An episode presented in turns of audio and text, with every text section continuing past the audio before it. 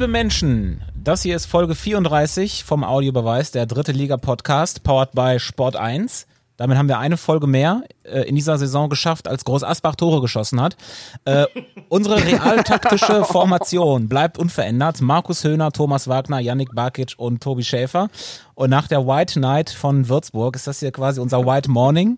Alle in weiß, Feinripp mit Eingriff und obenrum äh, Unterhemd. Herzlich willkommen. Tobi, Tobi Schäfer hat gestern Abend viereinhalb Stunden über dem Intro gesessen. Aber ganz ehrlich, allein in dem Satz ist mehr Klasse drin als in all deinen schlechten Wortspielen in der ganzen Saison. Ich danke dir, Veggie, für diesen freundlichen Start in unseren heutigen Podcast. Und Groß Asbach kriegt immer noch einen mit. Aber Markus, was du geschafft hast, muss man ja wirklich sagen, und da gebührt dir größter Respekt, du hast ja alle anderen Leute angesteckt. Es gibt hier jemanden tatsächlich in dieser Vierergrunde, der hat gestern geschrieben, auch andere Väter haben schöne Töchter und Väter als Väter geschrieben, um Gottes Willen. Ja, da hat er was losgetreten. Ja, äh, das äh, muss man, glaube ich, erklären. Unser Kollege Christian Straßburger ist im Urlaub und äh, irgendwie sind mir die Wortspiele mit mir durchgegangen und äh, ich entschuldige mich auch direkt dafür, für diesen Witz. Aber mein Konter war doch auch nicht schlecht, ne? Im Suff Laki auch schon an dem Strand. Ja, schlechte Gags sind bei dir halt Uso. so, jetzt haben wir es aber auch, ne? Jetzt lass uns bitte mal über deinen Posterboy sprechen. Bevor wir uns hier in schlechten Wortspielen verlieren, fragen wir mal nach bei Markus Höhner, dem PR-Manager von Marco Antwerpen, warum das schiefgegangen ist. Habt ihr nicht mitbekommen, dass ich den Job gekündigt habe? Ich habe geschmissen die Woche. Nein, also ich gebe ja zu, es war ja durchaus amüsant, dass ich mit, mit der These äh, richtig zu liegen schien, äh, dass er den Aufstieg schafft, oder das hat er ja auch geschafft. Ähm, aber äh, ich gebe ja gerne zu, das hat ja mitnichten irgendwas damit zu tun, wie ich mir das vorgestellt habe. Ich habe an, an Leidenschaft, an Wucht, an Offensive plus diesen personellen Optionen äh, gedacht, aber da war ich wohl völlig falsch beraten. Ähm, das ist äh, gut, dass sie es ins Ziel geschafft haben. Äh, Kobilanski hat er wach geküsst, aber letztlich habt ihr ja mehrheitlich, besonders du, Veggie, den richtigen Instinkt gehabt, dass da intern irgendwie eine völlige Schieflage ist. Also ich glaube, ich habe mich auch ein bisschen schlau gemacht, natürlich im Vorfeld hier. Es ist ja sehr ungewöhnlich, obwohl, Markus, das hast du ja immer gesagt, man muss auch als Verantwortlicher vielleicht den Mut haben, selbst eine unpopuläre Entscheidung zu treffen. Und das ist es sicherlich, den Aufstiegstrainer zu entlassen.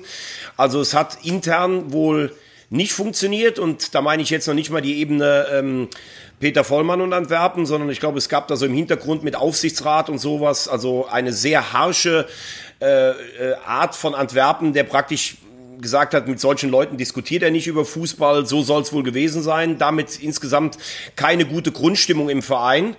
Und ähm, was du gerade gesagt hast, ist ja auch relativ interessant ich glaube, das war, wenn ich mich in den letzten Jahren so in der Liga umgeguckt habe, vielleicht der stabilste und beste Drittligakader. Also da, den hat er zum Aufstieg geführt.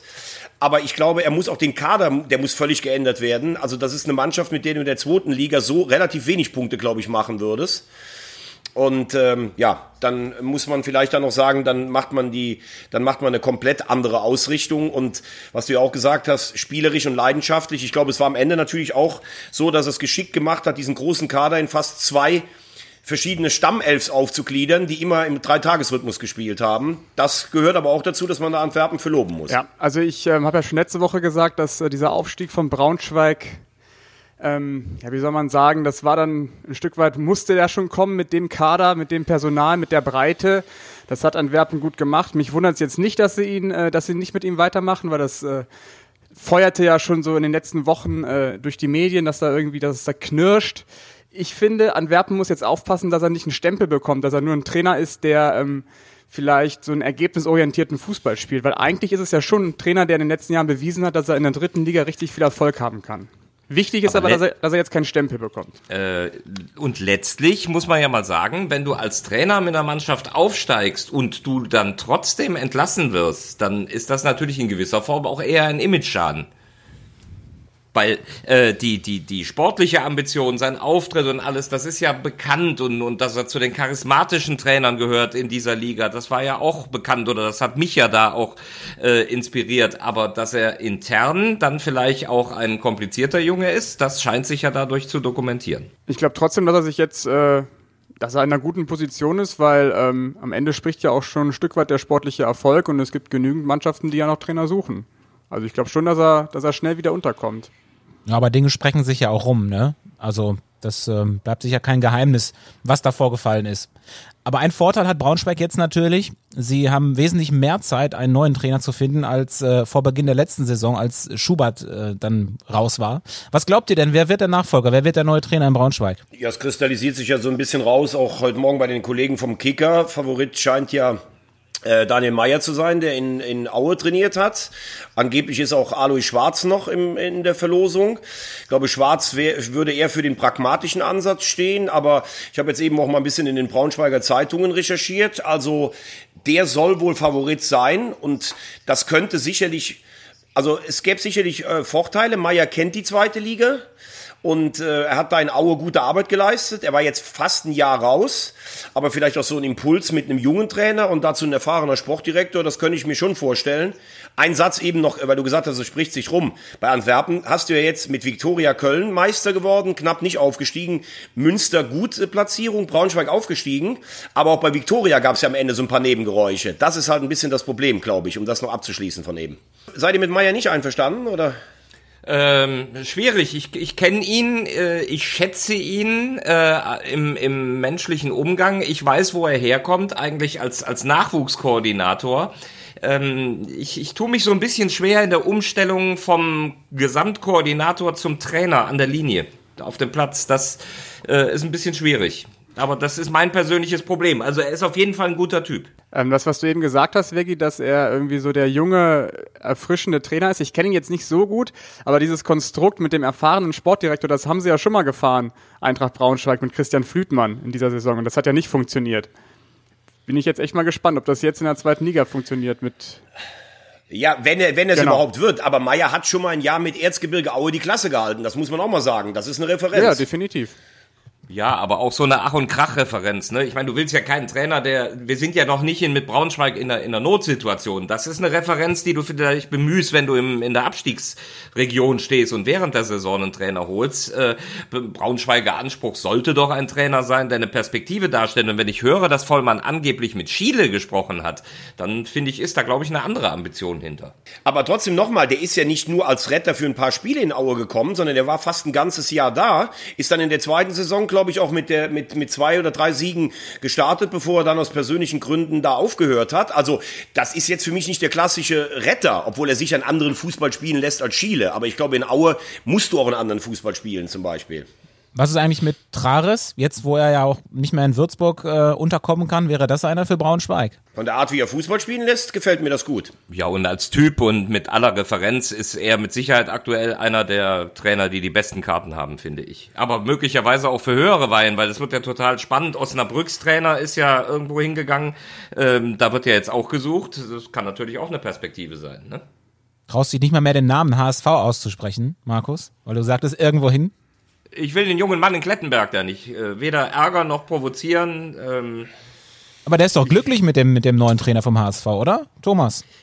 Ja, nur mit der Liga ist er nicht glücklich. Ich kann damit gut leben. Der HSV ist ein normaler Zweitligist mittlerweile und deshalb ist es auch gut, wenn wir uns erstmal einen Zweitligatrainer holen und nicht irgendwie was von zu hohen Ambitionen fahren. Und Daniel Thune ist mit Sicherheit als Persönlichkeit und ich finde, das spielt beim Trainer immer eine mega Rolle, äh, eine der Erscheinungen, die ich persönlich in den letzten drei Jahren in dieser dritten Liga äh, kennengelernt habe. Ein Megatyp. Trainer des Jahres 2019, vollkommen zu Recht. Zu Recht. Wie überrascht seid ihr, dass Schiele in Würzburg weitermacht? Ich bin überrascht, ähm, also ich bin überrascht insofern, weil äh, Magath sich ja meiner Meinung nach lange dagegen gesträubt hat. Jetzt hat der Vertrag sich automatisch verlängert. Ich glaube, wenn ich Schiele gewesen wäre und so lange in Frage gestellt worden wäre und hätte es dann doch geschafft, hätte ich gesagt, so ich gehe jetzt. Zumal ja angeblich auch Hoffenheim an ihm zumindest Interesse bekundet hat. Aber anscheinend scheint er mit dem Projekt doch ein bisschen näher verbunden zu sein. Oder er hat sich mit Magath ausgesprochen. Ich glaube, als Aufstiegstrainer zu gehen, wäre für seine Reputation vielleicht einfacher gewesen, als jetzt Abstiegskampf mit Würzburg zu bestreiten alle Male, wenn ich tatsächlich wirklich die Perspektive Hoffenheim gehabt hätte, äh, dann, dann hätte ich, glaube ich, bei, der, bei dem ganzen Verhalten der Vereinsführung gesagt, wisst ihr was, äh, dann zeige ich euch jetzt, wo ich wertgeschätzt werde. Mich hat vor allem dieses Hoffenheim-Angebot überrascht. Also, dass Schiele gute Arbeit gemacht hat, das haben wir ja schon in den letzten Wochen gesehen oder auch über die ganzen Jahre schon. Aber dass es dann schon in dieses Regal geht, Bundesliga, fand, fand ich schon sehr überraschend. Fand ich schon sehr krass. Was sagt ihr denn zum Saisonfinale? Also ich stehe irgendwie immer noch ein bisschen unter Schock, was sich da äh, in, in Etappen an diesem Tag abgespielt hat am vergangenen Samstag. Wir reden uns hier ein, eine ganze Saison in Mund fusselig und am Ende hing es oben an einem Tor und unten an zwei Toren. Temporär sah alles anders aus. Äh, das war ja ein Drama. Und dann kommt Schiedsrichter Petersen und gibt einen Handelfmeter, den jetzt bemühe ich dich mal, Veggie. Ich finde, den kannst du nicht geben. Oder meiner Meinung nach darf man den nicht geben in der Nachspielzeit. Du, du fragst mich jetzt, weil ich mich da bei Münster gegen Zwickau. Also ich, ich finde, es ist keine totale Fehlentscheidung, aber man darf sich auch nicht darüber wundern, wenn er nicht gegeben wird. Der Ball prallt doch an die Schulter und eine Schulter zu haben, ist doch per se nicht verboten. Also ich glaube auch eher, dass es ein es war eine, es war auch keine 50-50 Entscheidung. Ich war auch eher für keinen Elfmeter. Ähm, ich weiß nicht, ich habe das Spiel jetzt nicht hundertprozentig live gesehen, habe immer nur so Ausschnitte geguckt. Ähm, ob da vielleicht der Schiedsrichter schon ein, zwei Aktionen vorher hatte, wo man hätte was geben können. Ähm, aber unterm Strich muss man ja sagen, dass es schon ein sehr verdienter Aufstieg war hinten raus für Würzburg, weil sie einfach so die, die passendste Philosophie hatten von allen. Also immer, immer offensiv nach vorne, immer mutig und das haben sie halt auch die ganze Saison durchgezogen. Am Anfang, ich kann mich noch dran erinnern, Veggie, du hast mal erzählt, du musstest irgendwie mal eine Phase lang immer nach Würzburg. Da haben die ständig verloren, aber da haben die schon genauso gespielt, wie sie jetzt im, am Ende gespielt haben. Und du hast irgendwie mit Chile schon Interviews geführt, da hat er schon gesagt, ach, du bist schon wieder da, jetzt verlieren wir schon wieder. Also die haben das von, vor, die haben Stimmt, das von vorne genau. bis hinten so durchgezogen in der gesamten Saison und das zeigt ja auch äh, das Torverhältnis von denen. Ne? Die haben irgendwie gefühlt 60 Gegentore kassiert. Also, und das als Aufsteiger, das ist schon, das ist schon echt bemerkenswert. Ich finde, sie haben allein deswegen den Aufstieg verdient, weil sie den größten Swag haben, wie wir jetzt auf der Aufstiegsfeier gesehen haben. Äh, und da kommen wir nochmal auf die White Night zurück. Wer dieses Foto nicht gesehen hat, das war im Prinzip das Foto, ähm, womit die Verlängerung mit Schiele bekannt gegeben wurde. Vier Herren in weiß gekleidet, Felix Magath, Michael Schiele vorne, äh, hinten war Daniel Sauer und äh, rechts im Bild war, glaube ich, hier der Auf Aufsichtsratsvorsitzende, äh, Fischer oder so. Und alle so den Grinsdaumen nach oben schön gestellt und so nach dem Motto, so äh, in dieser Formation geht's weiter. Mich hat's ein bisschen an die Raffaello-Werbung erinnert. Du hast den Hut von Magath vergessen. Ich muss ganz ehrlich sagen, also wie Magath auf dem Bild aussieht, Der Pate. also äh, als wenn sie den da reingezwungen hätten mit Waffengewalt. Stell dich jetzt auf dieses Bild. Das Gesicht von dem ist ich Wahnsinn. Ich finde, er ist angekommen in Würzburg.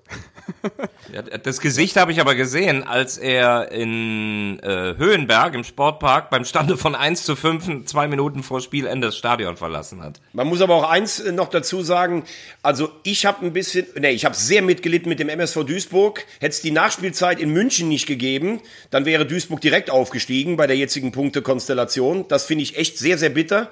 Dann, dann wären die Meister, und, ähm, dann wären die Drittligameister. Ja, gut, da weißt du natürlich nicht, wie Braunschweig gespielt hätte. Das kann man so jetzt nicht immer sagen. Aber eins ist natürlich auch klar. Was ist Sebastian Schuppan bitte für eine coole Sau? Das muss man jetzt auch mal ganz klar sagen. Du weißt, das ist der letzte Schuss deiner Karriere. nee, Quatsch, wenn er nicht drin gewesen wäre, hättest du ja noch eine Relegation gespielt. Und dann sagt er, ich habe immer in die Mitte oder nach, keine Ahnung, nach links geschossen. Jetzt habe ich mir überlegt, ich mach's mal rechts. Also ganz ehrlich. Auf einer Stufe mit Andi Breme quasi. Ja, wobei ich fast, äh, die Drucksituation für Schuppern fand ich noch größer fast als die für Breme, weil Deutschland hatte eh einen Mann mehr 90 und es wäre ja noch nichts verloren gewesen beim Stand von 0-0. Bei Schuppern gab es aber danach keinen Schuss mehr nach diesem Schuss. Also das ist schon höchstes Regal, finde ich. Warum hört der Schuppern denn eigentlich auf? Das verstehe ich nicht. Denn ich meine, der. Weil der, weil der einen Podcast, der macht auch einen Podcast. Genau. Ja, aber, aber der kann sich doch bei irgendeinem Verein einfach nur in den Kader setzen. Denn ich meine, wer fünfmal aufgestiegen ist, egal wo der gespielt hat, hat. Er ist einmal in die erste mit Cottbus und viermal in die zweite aufgestiegen. Es gibt keinen Verein, bei dem der nicht gespielt hat, der da nicht aufgestiegen ist. Den kann man doch einfach verpflichten, auf die Bank setzen, dann steigen die auf, oder nicht? Ich sagte jetzt, was der HSV dem ein Angebot unterbreitet. Okay, dann, dann wird es das erste Mal nicht klappen. Das ist der, der X-Faktor für den HSV. Markus, diese Statistik kannten viele sicher gar nicht und äh, denen fällt es jetzt wie Schuppern von den Augen. Ah, I love you, Tobi. Nee, was man noch zu Schuppern sagen muss, das ist ja, ähm, ich habe mir lange Gedanken gemacht, wir werden ja sicher nachher auch so unseren Spieler der Saison küren vielleicht. Und äh, ein Stück weit kommt auch Schuppern an die ganze Geschichte ran, weil das ist ja einer, einer dieser letzten Spieler, die sich voll identifizieren mit der Aufgabe, die denen gestellt wird, die sich ähm, ja einfach in, im Dienst der Mannschaft stellen. Der hat ja teilweise gar nicht gespielt während der Corona-Pause auch. Ähm, der wurde teilweise auf die Tribüne gesetzt, um einfach auch mal geschont zu werden und da hat er auch nicht irgendwie gemeckert oder so. Ähm, ja, und ich finde, das ist einer dieser letzten Spieler, die man einfach vergebens sucht, auch in der Liga. Also so einen Sascha Mölders sehe ich da noch oder Manfred Schwabel, äh, sorry, Manfred, Markus Schwabel. Aber ansonsten sind das die Spieler, die der Liga verloren gehen. Das ist ein bisschen schade. Tobi? Ja, bitte? Weißt du denn, wer das Vorbild von Schuppan ist? Ma hab- Markus Schupp. Und der Trainer hat mal zu ihm gesagt, nun schau dir mal den Schupp an. Oh Gott, oh Gott, oh Gott, oh Gott. Ist das gut, dass hier bald Sommerpause ist? Das ist ja Wahnsinn. Ich glaube, für, nur für dich mache ich den Sommer über weiter. Yannick hat gerade schon Anlauf genommen und, und will hier den Spieler der Saison küren. Da bin ich überhaupt nicht drauf vorbereitet. Ich habe kein Gala-Outfit an. Ich sitze hier im Unterhemd. Ich dachte, das machen wir in der letzten Folge. Ja, können wir auch machen. Ja. Hast du noch ein bisschen Zeit zum Überlegen? Ich wollte aber noch was dazu sagen, weil wir gerade jetzt auch über die Aufstiegsentscheidungen gesprochen haben. Ähm, das, was sich im Laufe der Saison rauskristallisiert hat, nämlich, dass dieses Jahr in der Spitze die überragenden Mannschaften fehlen, anders als in den letzten Spielzeiten, finde ich, hast du jetzt auch ganz deutlich in der Relegation gesehen. Ich finde für Ingolstadt das Programm ein Wahnsinn. Ich finde es auch total ein Schwachsinn, warum man drei Tage nach so einem, äh, nach so einem äh, Ritt durch die dritte Liga eine Relegation ansetzt, wo Nürnberg neun äh, Tage Zeit hat. Aber trotzdem muss man sagen, Ingolstadt kann ja froh sein, dass sie nicht 5-0 verloren haben. Also das war wirklich peinlich am Dienstag. Ja, wenn Sie einen bringen, der mit Nachnamen Ingolstädter heißt, dann können Sie es vielleicht noch drehen. Ja, aber äh, be bevor wir hier losgelegt haben, war das ja auch nochmal ein Thema, ähm, dass die Europacup-Regel äh, greift. Da war ja, waren wir hier ganz schnell einer Meinung, was ist das eigentlich für ein Quatsch? Das ist doch eine haarsträubende Ungerechtigkeit, mal generell in der Relegation. Ähm, mir ist es auch nochmal vor Augen geführt worden, ich, ich habe ja gemacht Ferl gegen Lok Leipzig. Da, da steigt jemand auf, der keines der beiden Spiele gewonnen hat, dreimal in Rückstand gelegen hat. Das ist doch nicht gerecht, das ist doch Kokolores mit den Auswärtstoren. Bin ich vollkommen bei dir. Ich verstehe, eine Auswärtstorregelung ist mal gemacht worden. Sie ist ja jetzt auch schon in der Diskussion, weil du gesagt hast, wenn du in einem brodelnden Stadion als Gast vielleicht ein Tor machst, das soll höher bewertet werden. Aber wenn gar keine Zuschauer da sind, es also eigentlich gar keinen Heimvorteil gibt, was soll dann diese Regelung? Es hätte sowohl in Ferl als auch am Montag in Heidenheim hätte es eine Verlängerung geben müssen mit einem Elfmeterschießen, weil alles ausgeglichen ist nach Hin- und Rückspiel. Es ist lächerlich, muss man ehrlich sagen. Und da braucht mir auch keiner zu kommen. Die Regel konnten wir nicht ändern. Man hat ja auch geändert, dass fünfmal gewechselt werden darf. Dann hätte man auch diese Auswärtstorregelung außer Kraft setzen müssen. Ich würde sie aber außer Kraft setzen, unabhängig von der Zuschauerfrage. Mein Gott, da fällt, Ja. da fällt ein Los. Es ist im DFB-Pokal nicht anders. Da, da werden ja auch nicht irgendwie Auswärtstore anders bewertet. Das Los ist dann halt Schicksal, äh, aber ansonsten ist es doch viel gerechter. Ich äh, finde das auch, äh, Beispiel Erstliga-Relegation, wenn du es als Erstligist nicht schaffst, in zwei Spielen den Zweitligisten einmal zu schlagen, dann hast du auch nicht verdient, in der Liga zu bleiben. Oder aber man dreht es um und macht es im Prinzip wie beim Boxen. Das heißt, der unterklassige Verein äh, muss dann gewinnen. Das heißt, bei zwei Unentschieden ähm, bleibt der Titelverteidiger in der oberen Liga sozusagen. So könnte man es ja auch regeln. Jungs, ich möchte mal gerade eine Neuigkeit einschieben. Ich habe mit Jochen Breideband geschrieben. Ich weiß nicht, ob ihr das auch verfolgt habt. Das war nämlich eine ganz interessante Geschichte, die wahrscheinlich auch sehr viele Fans interessieren wird. Dass ja die Bundesregierung Subventionen, Unterstützungsgelder in Sachen Corona äh, an mehrere Sportverbände äh, gegeben hat. Ähm, so, und jetzt war natürlich die Frage, erreicht das auch die dritte Liga, beziehungsweise das wurde auch so kommuniziert. Äh, und jetzt habe ich den, den Jochen Breiteband nochmal gefragt, gibt's denn da jetzt eine Information, wer was bekommt? Und ich glaube, das ist schon ziemlich spannend, zum Beispiel auch für einen MSV Duisburg, der mit drei Millionen Miesen dasteht. Antwort, bis zu 800.000 Euro pro Verein, sofern der Nachweis bei Beantragung erbracht wird, dass Ausfälle von Zuschauereinnahmen in entsprechender Höhe entstehen. Das heißt also, für den MSV Duisburg gilt das und Groß Asbach bekommt 2.400 Euro. Ja, ist doch spannend, 800.000. Ich meine, das ist ungefähr ein Drittel der, der Schuldenlage beim MSV Duisburg. Das wäre gefühlt die Garantie, dass es äh, im September wahrscheinlich auch ohne Fans wieder weitergehen könnte. Ja, und 800.000 Euro, das ist schon mal was. Das ist ein Batzen. Vor allem hat, Total. hat der MSV ja auch noch den Trostpreis ergattert, den DFB-Pokal. Platz, also da Stimmt. müssen sie sich auch nicht mehr qualifizieren. Ähm, ja, unabhängig davon, du hast es ja eben angesprochen, du, dass dir der MSV Duisburg so leid tut, ist, glaube ich, unbestritten, dass das, das eines der größten Opfer der Corona-Pause ist. Also man hat es einfach nicht geschafft, diesen kleinen Kader durch diesen engen Spielplan zu, zu jagen. Ähm, nichtsdestotrotz finde ich, dass der MSV Duisburg ähm, im Hinblick auf die kommende Saison, sollte das finanziell alles so stemmbar sein für den Verein, doch sehr gut aufgestellt ist, weil sich relativ wenig verändern wird, glaube ich, beim MSV, außer die Personalie Ben Baller wahrscheinlich. Lieberknecht bleibt, mit äh, Ivo Grilic haben sie schon wieder verlängert. Ähm, der Kader steht größtenteils. Ähm, also für, den, für die nächste Saison sehe ich den MSV Duisburg äh, prinzipiell gewappnet. Aber auch wieder fähig, um den Aufstieg mitzuspielen? Wenn du mal auch die mit einbeziehst, die aus der zweiten Liga runterkommen? Ja, das kann man jetzt, glaube ich, noch gar nicht beurteilen. Aber bei Wien hast du ja zum Beispiel, also Wien ist sicher eine Mannschaft, die irgendwie wieder eine stabile Saison spielen wird. Das ist aber jetzt auch nicht automatisch ein Absteiger, der runterkommt und sagt, okay, wir hauen jetzt so viel Kohle da rein, weil wir direkt wieder zurück müssen. Äh, Dresden könnte ich mir zum Beispiel vorstellen, dass die halt versuchen, auch mit, mit Becker und vielleicht mit zum Kraftakt so schnell wie möglich wieder hochzukommen. Aber ich sehe jetzt auch keine, keine Übermannschaft. Da bin ich jetzt schon, da bin ich bei Janik. Wer ist Kraftakt? Neuer Stürmer? Aber ich finde es auch interessant, was sich so insgesamt in der Liga tut. Ne? Klöckner, neuer Trainer in Waldhof. Das ist ja noch nicht fix, oder? Doch, ist fix. Was habe ich denn hier verpasst? Oh, wird heute Morgen gemeldet. Habe ich auch verpasst. Ich habe von diesem Gerücht gehört. Ich finde es. Äh ich habe die aktuelle, ähm, den aktuellen Kicker vor mir liegen und da steht, die Mannheimer haben Patrick Klöckner als neuen Trainer verpflichtet. Darf ich in dem Zusammenhang noch mal ans letzte Wochenende erinnern? Was war das für ein Drama da in Chemnitz? Die schießen sich ran, dann sind sie auf 4-1, dann fehlt denen noch ein Tor im Fernduell. Wo kamen eigentlich plötzlich diese 50 Fans daher, die da irgendwo hinter einem Zaun standen, äh, die, die du hast hysterisch schreien hören von irgendwo, als dieses 4-1 durch Hosina fiel.